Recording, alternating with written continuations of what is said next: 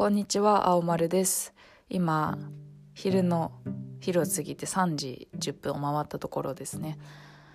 えっ、ー、と今日はですね、えーと、フリーランスの仕事を始めるための仕事をしていたんですけれども私年が明けてからフリーランスをやってましてで、まあ、週の半分ぐらいはそのフリーランスになる前に雇ってもらってた会社に行っててで週の半分はフリーランスの活動をしているあの半分フリーランスみたいな感じなんですけれどもまああの何て言うんですかねフリーランスの仕事もまだないのでこう営業をね自分でかけていかないといけないということでまあ1ヶ月ぐらい前からあの一緒にフリーランスで仕事をしようって言ってる人とこう営業リストみたいなのを作ってあとこうどういう歌い文句で自分たちのことを推していくかみたいなこととかも考えてで、まあ、準備が大体整ったので、まあ、今日初めて人生初めてテレアポというものをやってみました。はい、で、まあ、結論から言いますとテレアポ第一発目でアポまで行きました。はい。でちょっとねあのこう電話していろいろこう説明をしてさあどうなるかってなった時にあぜひあの打ち合わせお願いしますみたいな感じで来てくれてで結構すごく喋りやすい方だったんですよね。でちょっとびっくりしてあのそ一発目は絶対にこううまくいかないと思っていたので「え本当ですか?」みたいな感じですごくびっくりした反応してしまったんですけれどもまああの結果としてはねとても良いスタートになったなと思います。でこうテレアポとかあの営業経験ないのでいろいろ調べてたらこうテレアポは、えーと、リスト7割タイミング2割スキル1割みたいに書いてるホームページブログかなそういうのがあってで、まあ、リストっていうのはこう自分たちがターゲットにしたい会社をこううまくこう集めてリストにして、まあ、優先順位をつけるっていうそういう下調べみたいなところと、まあ、あとタイミングはねあの何曜日の何時頃がいいみたいなところとあとまあスキルはもうトークスキルみたいな形ですよね。で意外とそれは割合としては低いということらしいんですけどまあ確かにあのどういう会社にアプローチかけるかっていうのを結構時間をかけて調べてで結構ねもうだいぶ絞ってまあこうここには営業したいよねっていう会社10社ぐらいに絞って、まあ、それの第1社目でアップを取れちゃったんですけどあとはあのこうかけるタイミングですよね、まあ、休みの日当然ダメだし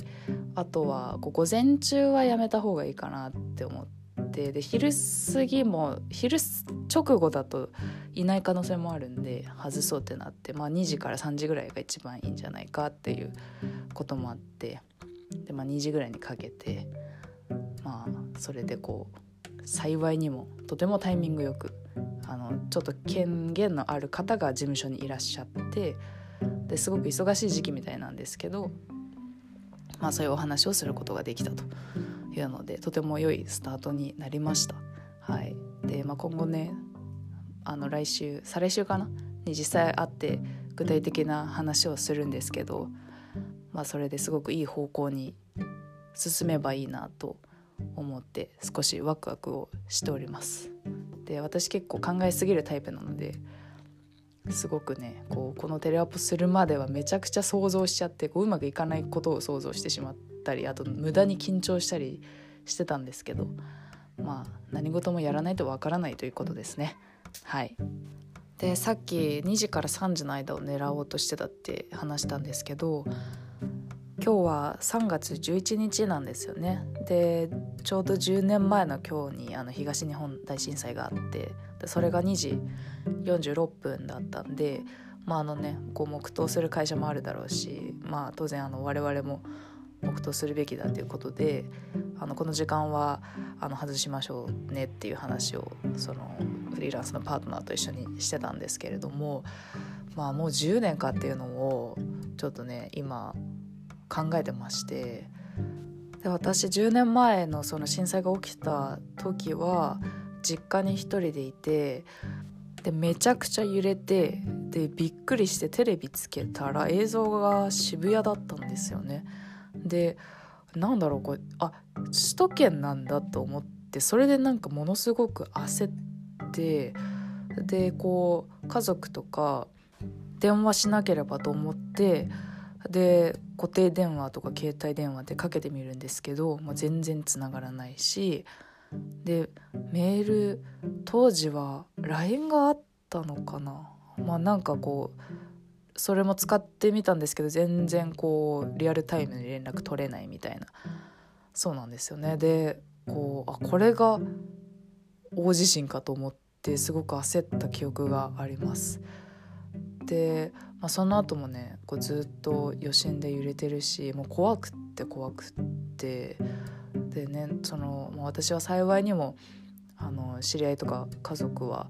あの全員無事でしたしもう何かねこう家を失うとか大事なものを失うってことはなかったんですけれども、まあ、それでももう忘れられないぐらいもう恐怖の日々だったし、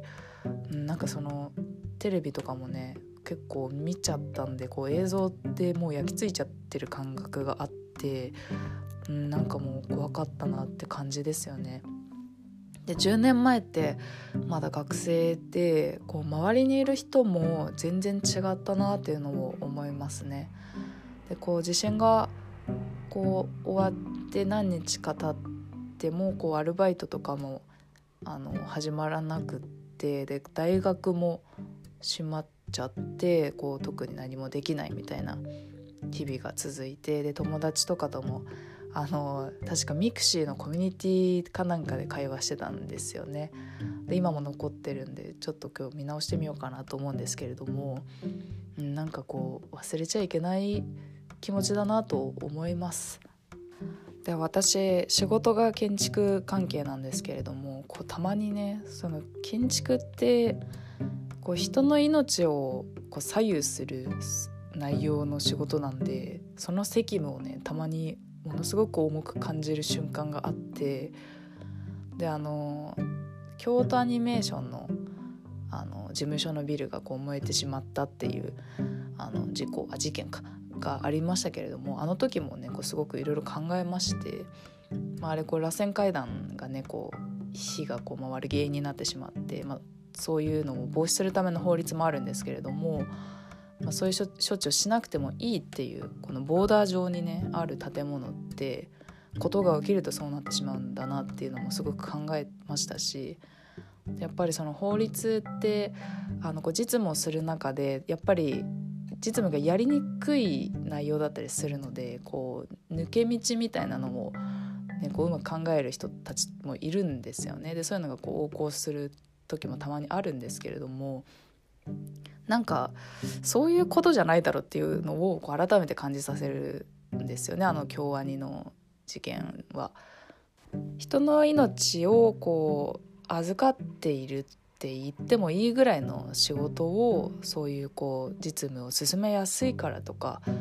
まあなんか仕事がねしやすいからっていう理由でこう抜け道を探していくっていうのは、まあ、技術者としてあってはならないなっていうのを考えますね。であの今日アポ取ってわーみたいな話を前半にしましたけれども、まあ、それも建築の仕事なんですけどこう3.11のこう地震がみたいな規模の地震が、まあ、今後あった時にあの、まあ、どれだけ人の命守れるかっていうことをこう忘れないようにしないとやっぱりこう仕事に追われるとねどうしても目の前の業務を進めやすいかみたいなところにこう焦点を置いてしまうので、まあ、なんか忘れちゃいけないことだなっていうのを改めて感じました。まあ、今日ね、ニュースサイトとか見ると全部申請の話でねそれは必要なことなのであの読もうと思うんですけれども、まあ、こう家の外出てこう街に出るともう全然こう平和な子供が遊んでたりこう年寄りが散歩してたりすごく平和な日常が広がってるので、まあね、そういう日常が今あることをありがたく感じないといけないなと思いました。はいでは本日はここまでにいたします。あれ青丸でした。噛んじゃった。